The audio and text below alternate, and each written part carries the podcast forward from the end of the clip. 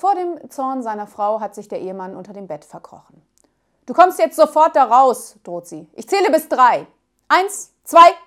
Darauf erwidert er, verflixt nochmal, wer ist denn hier der Herr im Haus? Ich bleib hier unten, verstanden?